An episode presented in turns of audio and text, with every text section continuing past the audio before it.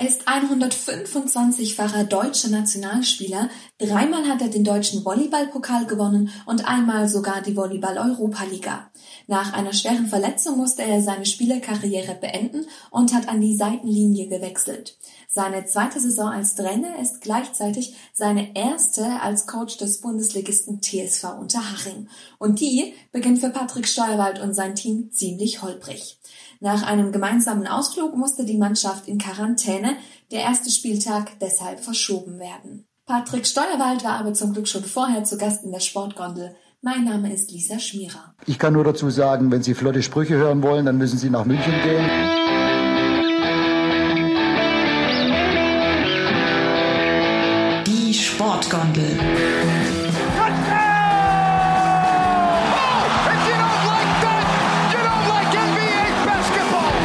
Lift für Sportfreunde. Fort der da oben, wie die gesenkte Sau, muss ich so sagen.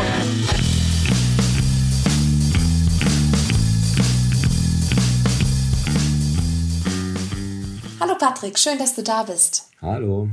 Du hast selbst sehr lange als Spieler in Unterhaching gespielt, auch sehr erfolgreich. Wie war es jetzt für dich, als Trainer zum Verein zurückzukehren?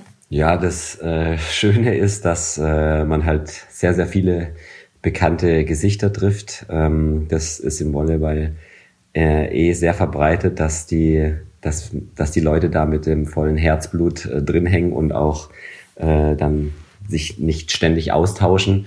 Das heißt, überall, wo man hinkommt, trifft man äh, viele, bis sehr viele bekannte Gesichter. Und ähm, genau aus dem Grund ist es natürlich schön, hier auch wieder zurückzukommen, die ganzen Leute, inklusive neuer, äh, dann wiederzusehen und kennenzulernen. Und ja, von daher sind wir jetzt auch familiär gesehen dann wieder zu Hause. Aber die Voraussetzungen sind zu damals, als du dort gespielt hast, als Spieler sehr unterschiedlich. Der Verein hat auch eine sehr bewegte Geschichte hinter sich.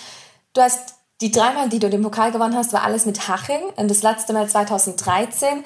Danach hat sich aber der Hauptsponsor, der damalige, zurückgezogen und ähm, Haching ist aus der ersten Liga aus finanziellen Gründen ausgestiegen. Dann gab es in den letzten Jahren jetzt eine Kooperation mit einem Verein aus Österreich, die dann aber auch zum Ende der letzten Saison aufgelöst wurde. Jetzt startet der TSV Unterhaching nochmals in der ersten Liga, was aber eigentlich ziemlich überraschend ist, denn so wirklich hat niemand damit gerechnet, dass Unterhaching nach dem Aus jetzt in der ersten Liga starten will und vor allem auch von Seiten der Liga starten darf. Wie hast du denn davon erfahren? Ja gut, bis vor einem halben Jahr ist das genau die richtige Ausgangslage. Also jeder oder keiner ging davon aus, dass äh, wir dieses Jahr in der ersten Liga spielen würden, sondern es war äh, äh, letzten Endes die zweite Liga war geplant und dann kam eben aufgrund von Corona äh, mussten ja eben unter anderem die Alpenvolleys und äh, zwei andere Teams beziehungsweise eins musste war schon früher klar Eltmann, dass die aus der Liga aus steigen, weil die Insolvenz anmelden mussten. Und dann hat Rottenburg auch nicht für die neue Liga-Saison gemeldet aufgrund von Corona. Äh, und ähm, dann war natürlich die Liga, äh, sagen wir mal, auch auf der Suche und offen für Lösungen, um wieder äh, mehrere Mannschaften in die erste Liga zu hieven, sage ich jetzt mal. Da gab es auch Unterstützung dann von Seiten der Liga und auch den, der anderen Vereine. die wir dann unter, äh, also sehr, sehr viel Unterstützung erfahren haben. Und äh, weil wir gesagt haben, ja, wir können uns das halt zu gewissen Bedingungen vorstellen, aber sicherlich nicht zu denen, was aktuell an Erstligateams äh, alles für Voraussetzungen nötig wären, äh, weil dafür einfach ja, das Geld fehlt, ja, die, die Grundlage fehlt. Und haben dann aber in der Corona-Zeit quasi ähm, hat vor allem dann der Geschäftsführer, der Mihai Paduretu, dann ein Team zusammengestellt aus den, wie wir es uns auch nennen, Local Heroes, also sehr, sehr viele äh, wirklich Spieler, die kommen eigentlich fast alle von München, aus München, um München oder sind schon seit mehrerer Zeit, äh, längerer Zeit in München, so wie ich ja letzten Endes auch, oder ein Roy Friedrich, der, der Roy ist, glaube ich, seit 2009 auch in München. Also den darf man auch schon als Halbmünchner bezeichnen. Ähm, genau, und so äh, kam das eigentlich alles erst zustande. Dann hatte Mihai, wie gesagt, in der Corona-Zeit dann auch viele Sponsoren und Partner äh, gefunden, die das Projekt zum Glück unterstützen. Ähm, auch da ist natürlich nicht selbstverständlich, dass man zu so einer schwierigen Zeit, wo es ja auch den Firmen selbst nicht unbedingt immer so prickelnd ging, dann so viele Partner und Unterstützung findet. Aber das hat uns dann auch darin bestärkt, ähm, dass das, denke ich, der richtige Schritt war. Diese Saison wird zum Lernen äh, werden. Ja, also wir haben gerade den Mindestetat dass wir halt den Spielern zumindest ein Dach über dem Kopf und ein bisschen was äh, bezahlen können, damit sie was zu essen haben quasi. Aber es ist jetzt keiner wird hier wirklich richtig bezahlt. Ähm, aber die spielen alle, weil sie quasi die Chance sehen und Bock drauf haben. Wir ihnen mehr oder weniger die Plattform bieten können, erste Liga zu spielen. Genau. Und so sind wir, glaube ich, back to the roots, wie unter Haching vor, glaube ich, über 20 Jahren angefangen hat. Äh, Abenteuer erste Liga und dann mal schauen, wie es weitergeht. Und wie hast du davon erfahren? Also warst du von Anfang an mit im Boot, als es darum ging, okay, wir planen jetzt erste Liga oder zu welchem Zeitpunkt bist du hinzugestoßen? Ähm, nee, ich bin, also ich hatte ja eigentlich äh, in Friedrichshafen ähm, auch noch, also nicht Vertrag, aber ich hatte in Friedrichshafen schon zugesagt, wo ich eben letzte Saison als Co-Trainer war und dann auch dort aufgrund der ganzen Corona-Geschichte ähm, konnten die mir kein neues Angebot machen. Ähm, und aufgrund dessen bin ich natürlich dann erst äh, auch habe ich mich andersweitig ein bisschen umgeschaut und äh, genau dann hat der Mihai mich irgendwann angerufen und hat gesagt so wir planen übrigens jetzt doch erste Liga ob ich mir vorstellen könnte da auch zumindest unterstützend dabei zu sein und dann musste ich das noch mit meiner Familie eben kurz besprechen oder klären. Und äh, genau, jetzt sind wir letzten Endes hier ähm, in München wieder final gelandet. Dazu passend ja auch, wir haben letztes Jahr hier zehn Minuten von Unterhaching weg ein Haus eben gekauft und sind da jetzt am Renovieren oder Sanieren. Und ähm, ja, Wanderleben zu Ende. Erst einmal. Musstest du da eigentlich quasi nicht lange überlegen? Ja, also wie gesagt, das ist ja auch ähm, alles diese Erfolge, die du jetzt da aufgezählt hast, im Detail weiß ich das gar nicht mehr so genau unbedingt, aber äh, das ist auch schon äh, eine große Dankbarkeit an Unterhaching. Hier hatte ich letzten Endes als Spieler meine prägendste Zeit, ja, die größten Erfolge durch Unterhaching oder auch zum Großteil durch Unterhaching äh, sind die ganzen Länderspiele und Erfahrungen, die ich im Ausland auch sammeln durfte, erst zustande gekommen. Ähm, und äh, von daher ist es halt auch, sag ich mal, will ich jetzt dem Verein auch da ein bisschen was zurückgeben. Und ähm, ja, deswegen, man musste das schon überlegen. Ja, es ist natürlich äh, schon jetzt auch wenn man aus Friedrichshafen kommt, halt eine ganz andere, ein ganz anderes Level jetzt, was nächstes Jahr da äh, erreicht werden soll, auch von Vereinsseite aus. Aber genau, letzten Endes ähm, passt das alles soweit und haben wir uns gefunden und ähm, deswegen freuen wir uns jetzt auch, dass es dann jetzt endlich losgeht. Du hast gerade schon angesprochen, Friedrichshafen ein ganz anderes Level zur Erklärung. Also Friedrichshafen, einer der top deutschen Vereine, 2007 als erste deutsche Mannschaft überhaupt die Champions League im Volleyball gewonnen. Top-Bedingungen dort auch, was die Strukturen außen rum gehen und jetzt eben Haching, kleiner Etat, wenig Hauptamtliche dort. Was war für dich die größte Umstellung jetzt von Friedrichshafen nach Haching? Ich denke mal, ganz einfach gesagt, das Alter. Ähm, selbst ich bin jetzt auch in meiner letzten Jahren als aktiver Spieler, sei es in Hersching oder in Frankfurt gewesen, ähm, war ich ja schon gewohnt, mit jungen Spielern zu arbeiten. Das hat mir auch sehr viel Spaß gemacht. Äh, und jetzt in Haching habe ich ja gemerkt, dass auch die jungen Spieler, die mit denen ich zusammengespielt habe, die waren halt trotzdem äh, im Schnitt wahrscheinlich drei, vier, fünf Jahre älter als die, die wir jetzt haben. Wir haben, also aktuell liegt der, haben wir zwischen 16 äh, und 20 eigentlich unseren Großteil an Spielern. Ähm, sonst war ich zwischen 19 und 22 gewohnt. Ähm, und diese drei, vier Jahre, fünf Jahre Unterschied, die merkt man natürlich schon in einem Entwicklungsstatus vom Spieler. Das heißt auch, ich muss mich da erst wieder äh, neu orientieren, neu zurückdenken. Wie war ich denn als 17-Jähriger? Ähm, was braucht man da oder was habe ich da gebraucht? Was ist auch quasi äh, was darf man denen alles noch verzeihen. Ja? Und da kommt halt einiges mehr dazu als, äh, wie gesagt, fünf Jahre später. Ähm, so ist es aber. Und äh, in dem der Lernprozess für mich ist sicherlich noch lange nicht abgeschlossen. Ähm, ich lerne immer wieder nochmal neue, neue Sachen ähm, dazu, eigentlich jeden Tag.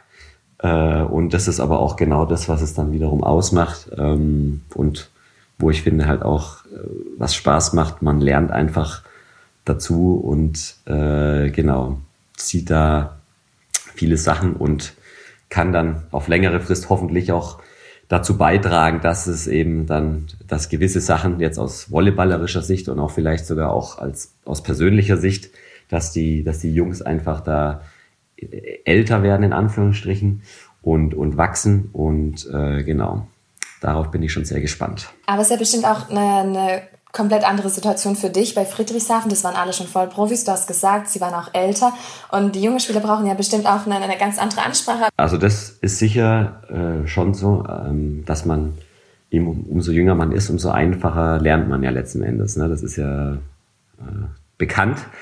Und von daher, ähm, wie gesagt, hoffe ich natürlich auch, dass man in dem Lernprozess eben äh, noch besser, schneller weiterkommen kann und das ist genau eigentlich jetzt auch die, die Challenge, wo ich, wo ich halt spannend finde, auch dann wiederum dann zu sehen, ob es da einen Unterschied gibt, ob man das mit 19, mit 21 noch genauso kann, mit 16. Ähm, also das ist äh, genau das, wo ich ja selber auch mich ausprobieren muss, sage ich jetzt mal. Äh, mein Vorteil daran ist vielleicht auch, dass ich noch nicht äh, ganz so alt bin. Also bin ja selber erst in Anführungsstrichen 34. Ähm, bin jetzt von den 16-Jährigen nicht so weit weg, wie wenn ich jetzt nochmal 10, 15 Jahre älter wäre. Äh, wenn, auch wenn das nicht bedeutet, dass ich deren Sprache immer verstehe. Also es gibt schon immer mal wieder Wörter, die sich da untereinander erzählen, die muss ich, die muss ich mir dann schon mal erklären lassen. Was war es letztens? Äh, Keck. Ja, also da, da habe ich halt auch gefragt, äh, was, was bedeutet das denn? Und äh, dann habe ich eine Erklärung bekommen. Äh, weiß nicht, ob man die jetzt hier, was das dann am Schluss genau bedeutet, erklären sollte, aber das war schon, äh, da musste ich mich einfach neben dran standen. Ich wusste nicht, ob ich jetzt lachen oder was sonst soll, aber das Wort habe ich noch nie davor gehört. Ähm, und bin jetzt auch wieder um ein Wort äh, reicher in meinem Wortschatz. Also hast auch du sehr viel in den letzten Wochen dazu gelernt. Ähm, ja, ihr trainiert ja schon eine Weile zusammen. Was ist dein, was ist dein Eindruck? Kann es vielleicht auch so ein Vorteil sein, dass du eben so viele junge, vielleicht auch noch ein bisschen unerschrockenere Spieler ähm, mit dabei hast? Ja, genau. Also das Jung ist auch äh, normalerweise auf dem Level ist schon auch mit hungrig. Also man hat selten jetzt junge Spieler, die dann auch wirklich faul sind ähm, das kommt selten vor. Ähm, die schaffen es halt meistens nicht bis dahin. Ähm, und dieses Hungrige ist schon was, was man jetzt halt, was äh, wir versuchen müssen auszunutzen. Ja, wir sind hungrig zu lernen, wir sind hungrig zu spielen, wir sind hungrig, hoffentlich zumindest, äh, jeden Tag zu trainieren oder dann, wenn halt Training ist. Ähm, und äh, genau, das ist halt schon äh, so ein Vorteil, der letzten Endes, den wir haben. Andererseits ist natürlich auch wichtig, dass man erfahrene Spieler dabei hat, die einen, wenn es auch mal ein bisschen schwieriger ist, dann auch äh, mit an die Hand nehmen können, die sagen, so und jetzt machen wir das so und so und dann wird es auch gemacht. Ähm, da haben wir eben ein, zwei, die auch da schon erfahrener sind, mit einem Roy Friedrich oder auch der, der, der Jonas Sackstetter muss man ja mit seinen 21 er ist der Einzige, der auch schon Erstliga-Erfahrung hat. Dann auch schon wieder zu denen die da ein bisschen mehr Erfahrung haben. Aber ja, also das ist, denke ich mal, diese Unerschrockenheit, ja, auch wenn das vielleicht jetzt nicht bei den ersten ein, zwei Spielen äh, schon da ist, aber das erhoffe ich mir dann doch, dass wir da eben äh, auch mit diesem nötigen, ja, keinen Druck zu haben und dann halt äh, unser Leistungsniveau auszurufen, das erhoffe ich mir eigentlich schon, wenn ich ehrlich bin, dass wir das dieses Jahr äh, oft zeigen können. Kein Druck, du hast angesprochen, dieses, also in der kommenden Saison wird auch ähm, kein Verein absteigen, weil man gesagt hat von der VBL-Seite aus, ähm, wegen der Corona-Situation wird keine Mannschaft absteigen. Was ist denn trotzdem dein sportliches Ziel? Was muss passieren, dass mit du am Ende der Saison sagst, okay, das war für uns eine gute Saison, ich bin zufrieden? Also der Nichtabstieg war unter anderem in unseren Planungen schon auch gar nicht so unerheblich äh, wichtig, weil dadurch einfach für uns jetzt auch die Gewissheit gegeben ist, dass wir zumindest für zwei Saisons auch planen können. Ja, sonst ist natürlich, du steigst auf, hast eigentlich im ersten Jahr nur damit zu kämpfen, sportlich dich irgendwie nicht wieder direkt abzusteigen, sondern drin zu bleiben.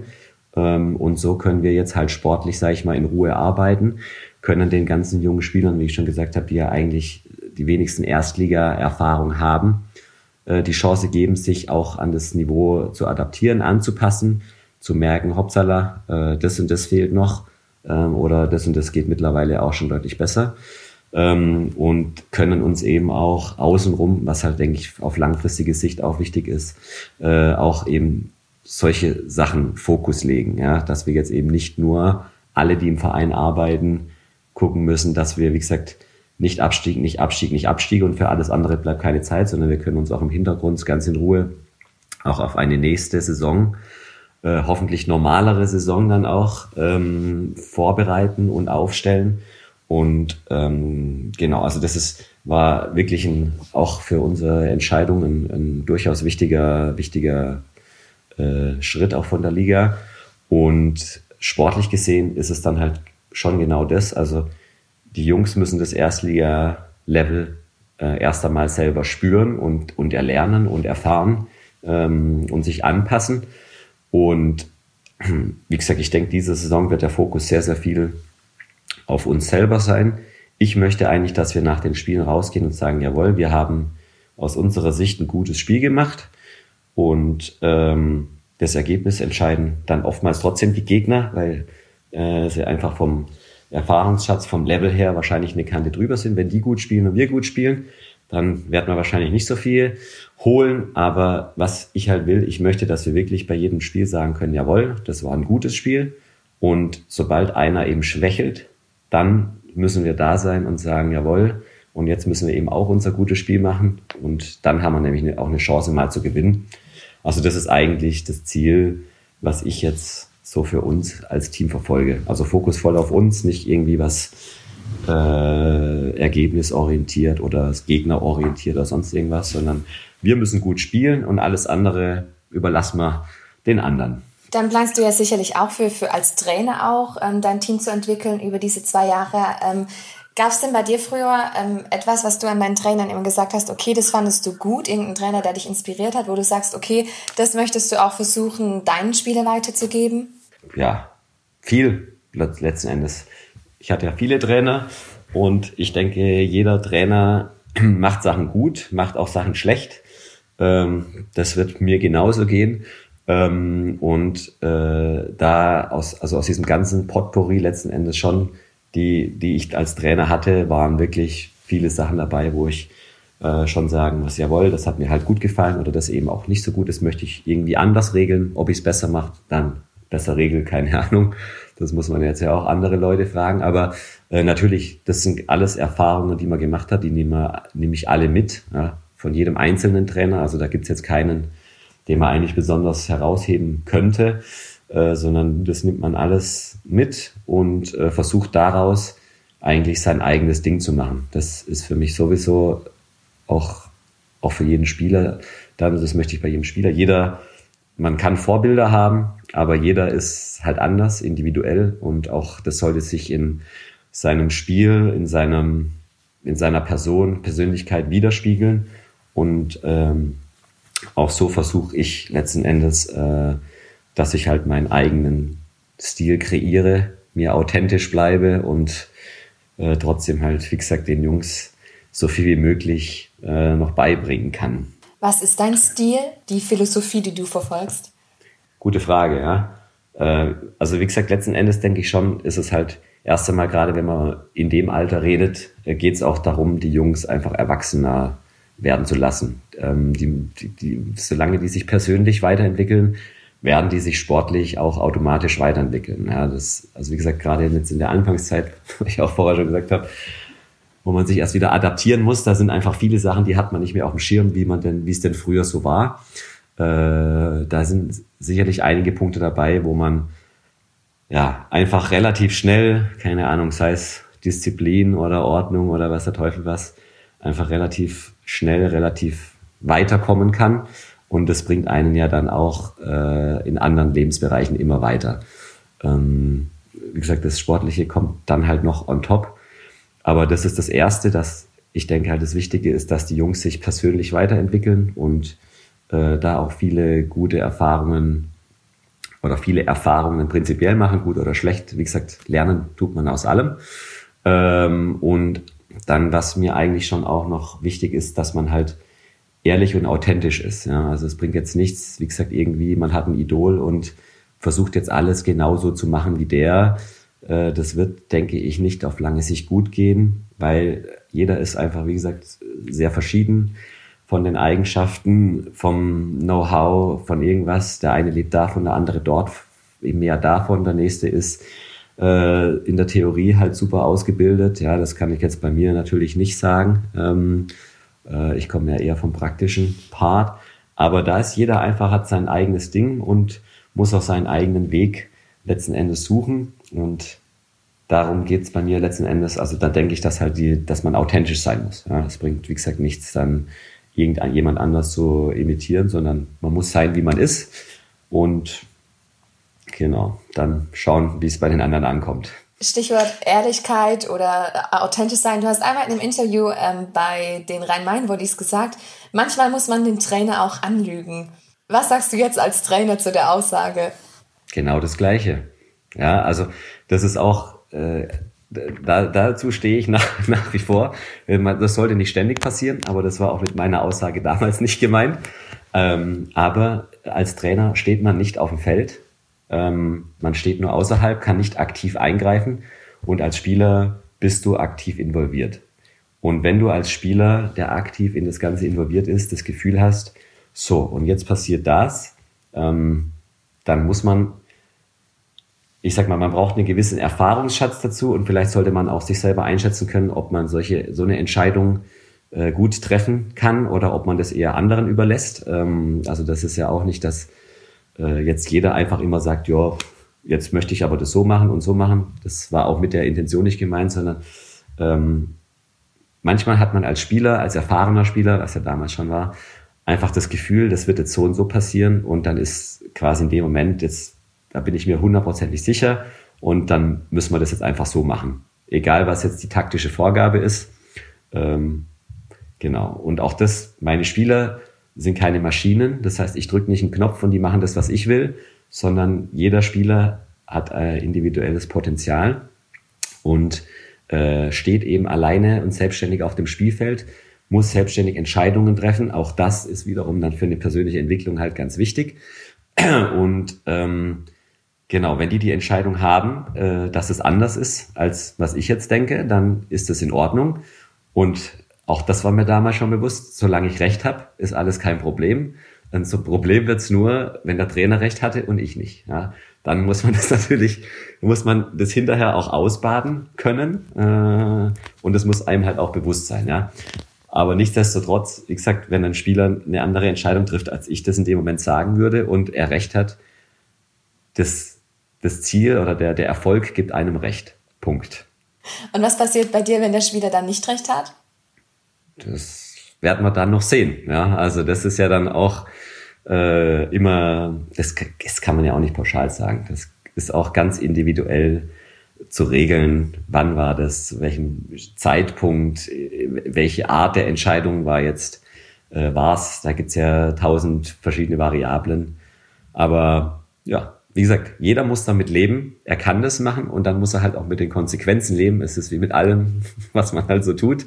Äh, man trifft eigene Entscheidungen und muss dafür halt dann auch gerade stehen. Ja, vielleicht ist das auch einfach ein Punkt, wo es vielleicht sehr gut ist, dass du eben noch nicht so lange oder dass du überhaupt sehr erfolgreich auch selber aktiv Profi warst und vor allem, dass es auch noch nicht so lange her ist, weil ähm, der Wechsel von dir von aktiver Spieler zu Trainerbank ging relativ schnell und Ursache oder Ausgangspunkt war ist eigentlich eher eine traurige. Du hast dich nämlich 2018 bei einem Spiel sehr schwer verletzt ähm, am Fuß, warst dann lange in Reha und hast eigentlich ein Jahr lang versucht, irgendwie aktiv als Spieler zurückzukommen. Wann war bei dir der Zeitpunkt, wo dir klar wurde, das war's, die Verletzung ist so schlimm, ich muss meine Karriere beenden? Äh, ja, also das war auch wieder, oftmals werden Entscheidungen ja auch äh, so ein bisschen forciert, sage ich jetzt mal. Nicht direkt abgenommen, aber forciert. Ähm, ich hatte, glaube ich, 14. April oder sowas, also Mitte April, hatte ich eben die schwere Verletzung im Halbfinale in Berlin.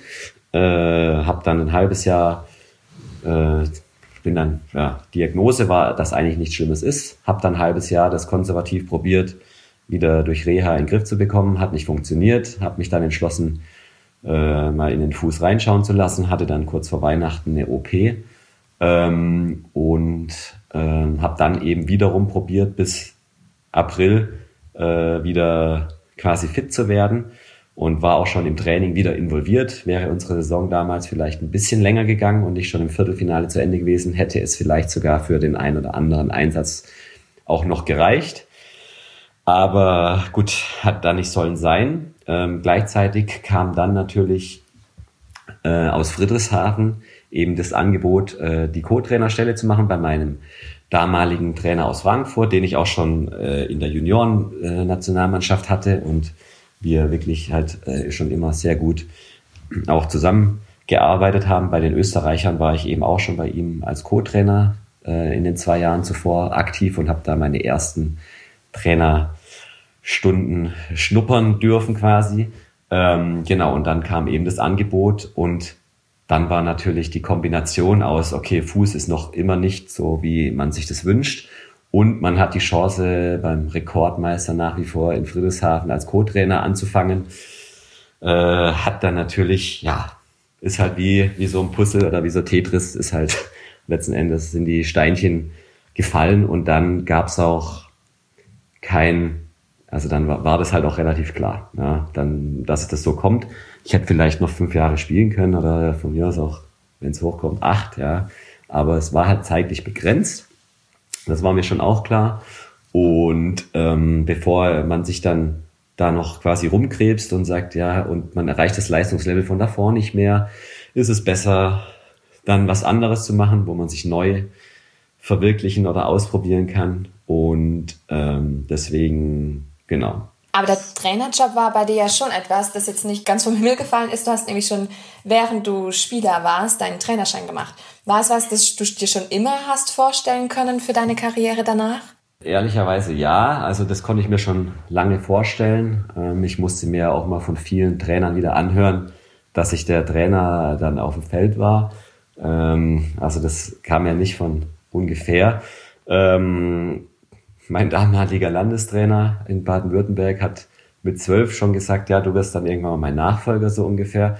Also irgendwie, das, da war mir das natürlich noch nicht bewusst und so. Aber wie gesagt, die letzten Jahre, dann auch gerade, wo ich wieder aus dem Ausland zurückgekommen bin, nach Hersching und dann noch in Frankfurt, da war es schon mein, also mir hat es einfach Spaß gemacht, mit den, auch dann mit den jüngeren Spielern in dem Team zu arbeiten und äh, von daher, ja, ist es war es eigentlich da schon klar, dass ich mir das sehr, sehr gut vorstellen kann. Andererseits muss natürlich auch, es im Volleyball jetzt ja nicht wie im Fußball oder sonst irgendwie das Geld oder Stellen en masse vorhanden sind, die man nur mit dem Fingerschnipsen quasi, äh, dann hat, dann kann man sich aussuchen, sondern es muss halt schon auch wirklich was sein, das einen, sage ich jetzt mal, wirklich interessiert und eine Challenge darstellt. Ähm, und ja, wie gesagt, so kam letzten Endes alles wie es jetzt ist. Quasi dann eigentlich nur vom Trainer auf dem Feld zum Trainer an der Seitenlinie.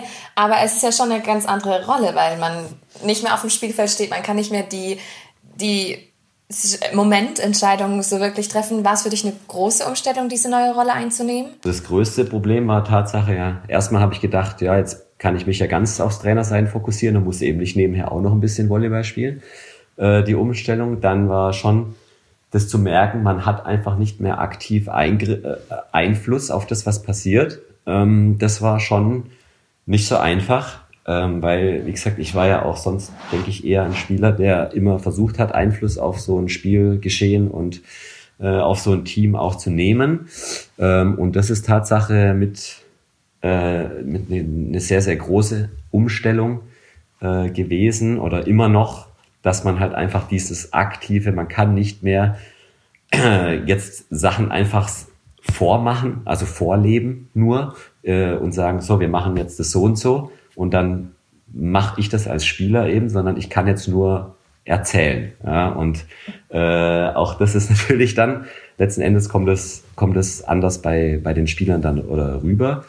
Und ähm, genau, ich denke, deswegen ist es absolut wichtig, dass man halt auch im Team so ein, zwei Leute hat, die genau das aber machen, ja, mit denen man viel im Austausch ist äh, und die dann quasi den Job, den ich damals gemacht habe, jetzt für mich übernehmen, weil ich denke, dass es halt so viel einfacher und auch viel effektiver und auch äh, eminent wichtig ist für so ein Team, dass man so ein, zwei Leute hat, die da eben äh, vorangehen. Welche Spieler sind es bei dem Team, die du so als diese Leader, nenne ich es jetzt mal, auserkoren hast? Ja, wir sind ja noch nicht so weit, aber ich denke, alleine vom Erfahrungsschatz können das halt eigentlich, ist das äh, sehr wahrscheinlich da ein Roy Friedrich oder auch äh, ein Jonas Sargstetter.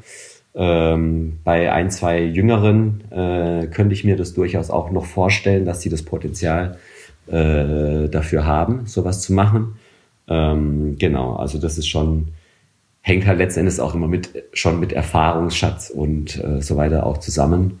Ähm, aber das sind aktuell sind sind es die zwei, wie gesagt, von den Jüngeren erhoffe ich mir halt, dass das ein oder zwei, drei auch noch äh, mit hinkriegen und dann wäre mir auch nicht bange für den Rest der Saison.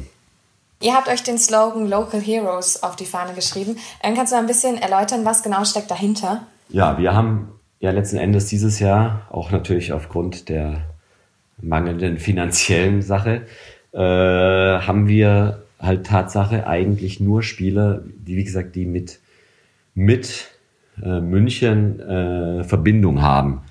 Ähm, das heißt, sie kommen aus München oder sind eben wie Roy Friedrich seit zehn oder elf Jahren in München. Ich bin ja auch letzten Endes 2006 hierher gekommen, hatte seitdem immer eine eine Wohnung hier in München oder meine, meine Frau.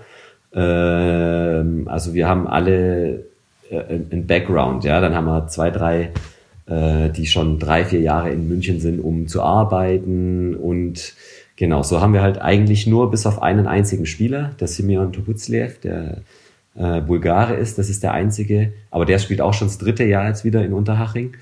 Ähm, die halt mit Unterhachingen in, in, in gewisser Weise oder mit München eine Verbindung haben. Ja, die beiden Sargstädters, der Jonas war eben äh, bei U20 Deutsche Meisterschaft, äh, hat er für Unterhaching in der Jugend gespielt, ist jetzt wieder zurückgekommen.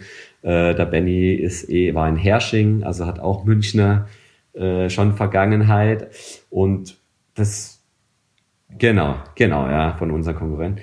Äh, und ja, deswegen, also passender als dieses Jahr, muss ich ehrlicherweise sagen, hätte man, konnte man den Titel noch niemals vergeben, denke ich, weil es gibt einfach keinen, der nicht mindestens seit drei Jahren äh, was in oder mit Unterhaching, äh, mit München zu tun hat.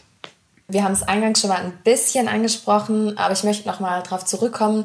Diese Saison werden nur elf Teams in der ersten Liga starten. Letztes Jahr waren es noch zwölf, unter anderem auch deshalb, weil drei Teams aus der ersten Liga ausgestiegen sind, alle eigentlich aus finanziellen Gründen.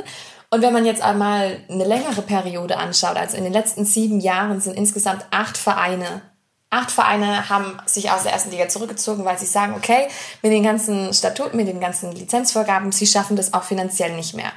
Ähm, warum glaubst du, ist das so ein Problem und ähm, ja, ein strukturelles Problem im Volleyball, dass es irgendwie nicht wirklich möglich ist, das Ganze nachhaltig zu gestalten? Äh, ja, es, da sind natürlich auch ganz viele Faktoren, die da äh, mit eine Rolle spielen. Ja, ähm, wo fängt man da an?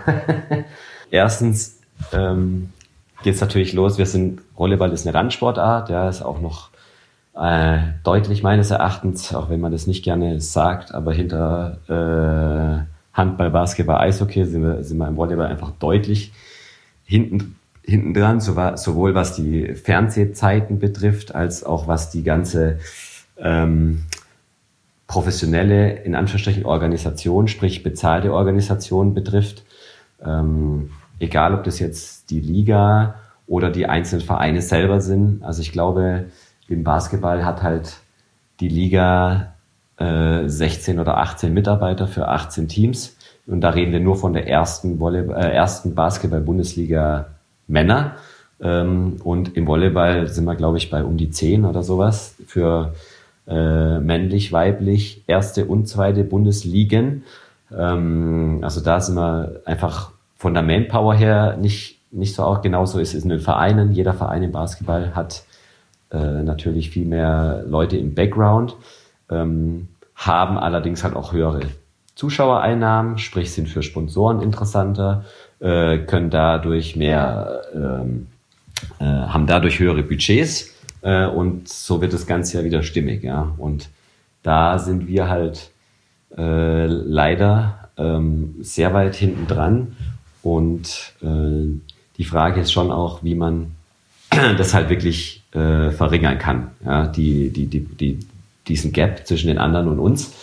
Und ähm, ist halt mit Fernsehzeiten geht's weiter, dass wir da einfach nicht so präsent sind. Also wir sind froh, wenn wir Fernsehzeiten haben. Und letztes Jahr hatten wir, glaube ich, auch so viel wie nie. Und trotz alledem ist es halt nicht ausreichend und geschweige denn würde irgendjemand von uns auch nur einen Cent an Geld sehen, sondern wir müssen froh sein quasi, wenn wir nicht nichts bezahlen müssen für dafür, dass wir im Fernsehen kommen. Und diese ganze Problematik, und wie gesagt, da gibt es noch tausend andere Dinge, aber das ist, glaube ich, somit das Grund, äh, Grundprinzip, äh, macht es halt einfach schwer, da wirtschaftlich zu, das, das wirtschaftlich eben so zum Laufen zu bringen. Und dann haben wir eben die Vorgaben der Liga, die äh, gewisse Standards äh, haben wollen, damit man eben das ganze Produkt auch besser verkaufen kann. Was ich denke, ist einerseits natürlich auch absolut sinnvoll ähm, dass man das machen muss. Andererseits denke ich halt auch, muss man auch immer wieder auf die einzelnen äh, Standorte selbst zurückkommen und schauen, äh, macht denn das auch wirklich äh, für jeden einzelnen Standort Sinn? Ja, ich kann jetzt halt äh, ganz einfaches Beispiel, ich kann ja jetzt nicht sagen, ähm, jede Halle, in jeder Halle müssen mindestens zweieinhalbtausend Leute sein. Ähm, oder die muss zweieinhalbtausend Leute groß fassen. Ja, das ist natürlich, ob ich jetzt in Berlin äh, spiele, mittig zentral, oder dann, bestes Beispiel in Königs Wusterhausen, was halt eine Stunde außerhalb ist, da in, in, in Brandenburg. Ähm, muss das die gleichen Anforderungen sein, weil bei dem einen habe ich halt vier Millionen Menschen und beim anderen habe ich halt ja, 40.000 Menschen äh, in, in Einzugsnähe und dann ist solche, solche Sachen, die könnte man vielleicht einfach auch besser lösen. Ähm, ist natürlich auch wieder mehr Arbeit, wenn man individuelle äh, Lösungen, äh, also so beißen wir uns quasi selber ständig in eigenen Schwanz und kommen dann nicht wirklich raus, ja. Aber du hast auch am Anfang angesprochen, ihr habt bestimmte Bedingungen, also der TSV Unterhaching hat bestimmte Bedingungen ähm, gestellt, dass sie in die erste Liga gehen und darunter waren auch ja ein paar eben diese Lizenzanforderungen teilweise. Kannst du da mal was rausgreifen, was ihr da quasi verhandelt habt mit der VBL, was ihr jetzt zum Beispiel nicht erfüllen musst und was bei euch so ein großes Hindernis war? Gut, also die Lizenzgebühren, das weiß ich, die zahlen wir dieses Jahr offiziell wie ein Zweitligist. Die liegen natürlich dann schon einiges unter dem eines Erstligisten. Ähm, es wurde auch uns erlassen, ähm, wir hätten jetzt, glaube ich, nicht zwingend einen Hallenboden auslegen müssen. Genau, vielleicht äh, zur Erklärung, es sind in den Hallen dann nicht so die normalen Hallenböden, sondern man legt meistens noch einen ja, parkettähnlichen Boden drauf, auf dem man dann tatsächlich spielt. Genau, dass einfach diese ganzen Linien, die natürlich in den, äh, in den Turnhallen für andere Sportarten auch benötigt werden, dass es eben ein klares Bild gibt, sowohl für die Spieler als auch für die Zuschauer, als auch für die Schiedsrichter. Ähm, wird dann Boden einfach ausgelegt, der dann nur das Volleyballfeld beinhaltet. Und ähm, optimalerweise sollte der auch noch ab, gerundet werden mit LED-Banden, dass man einfach da auch, sage ich jetzt mal, ein, äh, ein optisch einfach ein schönes Bild auch bekommt, sowohl für Zuschauer in der Halle als auch eben am, am Fernsehen. Ähm, und auch diese Banden wurden dieses Jahr zum Beispiel nicht verpflichtend äh, äh, gemacht. Ja? Ähm, also da wurde uns, wie gesagt, schon auch einiges entgegengekommen, weil sonst wäre es halt einfach finanziell, muss man ganz ehrlich sagen, nicht, nicht möglich gewesen. Ich meine, wenn man so einen Hallenboden neu kaufen müsste, wie gesagt, wir haben ihn jetzt dann aus der, von Eltmann, die ja Insolvenz angemeldet haben, hat sich der Verein äh, konnte da ein Schnäppchen machen, aber wenn ich den neu kaufen muss, dann, dann kostet der halt 60.000 Euro. Wenn ich diese LED-Banden neu kaufen müsste, dann würden die 80.000 Euro kosten. Und äh, wie soll man denn 140.000 Euro einfach mal so ähm, der, der Gap zwischen erster und zweiter Liga ist sicherlich auch irgendwo um den Dreh oder noch höher und das halt nochmal on top setzen. Also das ist eigentlich war einfach nicht möglich dieses Jahr. Und deswegen sind wir da schon sehr froh, dass wir, ähm, ja, wie gesagt, da auch das Entgegenkommen nicht nur der Liga, sondern auch wirklich der anderen Vereine, da, äh, dass das so alles geklappt hat. Genau, die mussten nämlich dann auch quasi drüber abstimmen oder da wurde drüber abgestimmt, ob ihr unter diesen Voraussetzungen dann ähm, eure Lizenz erhaltet. Jetzt verschärft natürlich aber Corona die Lage nochmal für viele kleine Clubs. Der Sprecher der deutschen Volleyball-Bundesligen, Andreas Balburg, hat gesagt, ich denke, dass wir in der Entwicklung unseres Sports um mindestens zwei Jahre zurückgeworfen werden. Teilst du diese Einschätzung? Naja, man muss ja erstmal abwarten, was dieses Jahr wirklich wird. Ne? Also ähm, ich bin ja allgemein, verfolge ich äh, alles so, was an Volleyball ein bisschen interessant ist.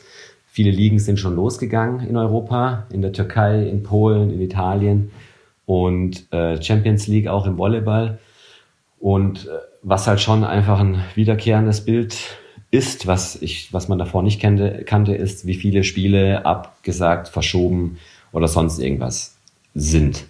Und äh, ich vermute mal, das wird sich jetzt nicht großartig ändern. Ja, also solche Sachen werden uns dieses Jahr relativ sicher äh, verfolgen und in welchem Ausmaß das wirklich stattfindet. Aktuell würde ich sagen, dass es 40 Prozent schon der Spiele sind, die betroffen sind, die nicht stattfinden können oder verschoben werden oder sonst irgendwas.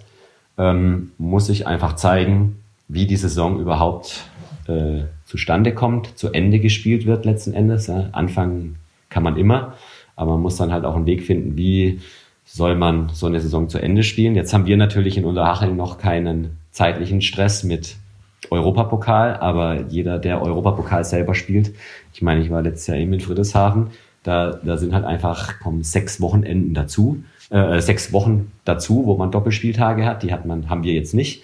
Dazu kommt der Pokal, ähm, der ja dieses Jahr auch begrenzt wurde und trotzdem sind, wenn man ins Finale kommt, sind es drei Spiele mehr.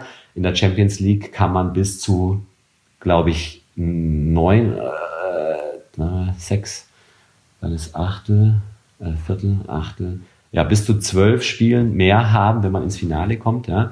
Also das ist ja dann, ich weiß nicht, man kann nicht verschieben und gleichzeitig äh, noch 20 Spiele extra machen müssen. Ähm, wie gesagt, wir in Unterhaching, wir haben damit jetzt erstmal nicht den großen Stress, aber halt alle, alle Vereine, die da international spielen. Ähm, ich weiß, das weiß ich nicht, wie das dann auch funktionieren soll oder kann. Das muss man halt schauen. Und alleine dadurch wird uns sicherlich äh, das natürlich in gewisser Weise zurückwerfen von den Etats her, auch gerade im Volleyball wird sie Vereine sicherlich äh, deutlich zurückwerfen oder die meisten Vereine zumindest. Ähm, aber ob das jetzt um zwei Jahre zurückwerfen ist oder nicht, das, ich meine, am Schluss ja, muss man halt schauen, wie lange ist das jetzt noch, wie lange wird das? Das ist Zukunftsseherei, Hellseherei, ich weiß es nicht. Ich hoffe nicht. Und wir werden, also wir zumindest werden alles dafür tun, dass es auch nicht so kommt. Dann richten wir den Blick von der Zukunft wieder in die Gegenwart. Am Wochenende steht euer erstes Spiel an. Es geht auswärts gegen die Volleyball Wiesenspül. Was erwartest du dir vom Spiel? Ja, ich bin äh, sehr gespannt. Ja. Also wir haben jetzt halt, äh, am Sam äh, haben wir letzte Woche Samstag das erste Mal äh, getestet gehabt äh, gegen gegen Hersching, also das erste Mal gegen den Erstligisten. Ähm, das war äh, ganz passabel, sage ich jetzt mal. Ähm, aber es war halt ein Trainingsspiel. Und ähm, ja, ich denke mal schon, dass wir sehr viele haben werden, die sehr, sehr aufgeregt sind. Ähm, und deswegen hoffe ich, dass wir das im Zaun halten können. Man kann ja auch so eine Nervosität dann auch immer in Positives äh, ummünzen. Aber ich denke, Bühl hat keine schlechte Mannschaft, viele Erstliga erfahrene Spieler. Ähm, von daher wird es dann gerade auswärts sehr schwer. Ähm, aber wie gesagt, der Fokus muss sein, ich möchte, dass wir halt hinterher sagen können, wir haben ein gutes Spiel gemacht, ein gutes erstes Spiel. Und der Rest äh, hat dann eben Bühl, wenn sie selber gut spielen, ja, haben sie gute Chancen zu gewinnen. Ähm, wenn sie selber aufgeregt sind, mein erstes Spiel ist schon auch immer so ein bisschen Überraschung, Wundertüte. Ähm, dann auch keine Fans zu Hause, was natürlich auch, oder nicht so viele Fans zu Hause, was natürlich schon auch immer mit ausschlaggebend sein kann für gerade bei Heimspielen. Ne? Ähm, ähm, das muss man alles sehen. Ich wäre zufrieden, wenn wir hinterher sagen können, jawohl, wir haben uns gut, wir haben gut Volleyball gespielt, das, was wir können. Und dann schauen wir mal. Wie ist es bei dir da so? Bist du einer, der immer sehr nervös ist, vor allem dann jetzt auch als Trainer? Na, nervös nicht, gespannt. Also ich nervös jetzt eher weniger, muss ich ehrlich sagen. Ja, ähm, äh, da hilft mir natürlich dann auch meine, dass ich als Spieler ja doch auch ein paar Sachen erlebt habe, habe ein paar Erstligasaisons gespielt. Ähm, nervös bekommt wird man oftmals, wenn halt was Neues ist. Ja, also sprich, wenn ich jetzt äh, das erste Mal in einem Pokalfinale stehe oder in einem Finale um eine deutsche Meisterschaft oder sonst irgendwie, dann ist man schon, hat man eine ganz andere Nervosität. Wenn ich es ein zweites, ein drittes, ein viertes Mal mache, äh, dann ist man halt gespannt noch, ja, auch. Wie so, wie gesagt, gerade bei jetzt als Trainer ist natürlich, äh, man hat nicht mehr den aktiven Einfluss. Ähm, deswegen bin ich schon sehr gespannt, wie wir, wie wir uns schlagen werden. Aber ich hoffe, dass wir, wie gesagt, dass wir äh, uns bis dahin auch noch mal gut äh, äh weiterentwickeln und ich dann auch äh, positiv überrascht werde von meinem Team. Ja, das hoffe ich auch, Patrick. Vielen Dank dir für deinen Besuch in der Sportgondel. Ich wünsche dir und deinem Team ganz viel Erfolg für die Saison. Vielen Dank. Die Sportgondel. Hinblick, egal, immer ein Hinblick auf was? Was soll das? Was wollen wir hinblicken? Auch ein Hinblick auf dieses Interview.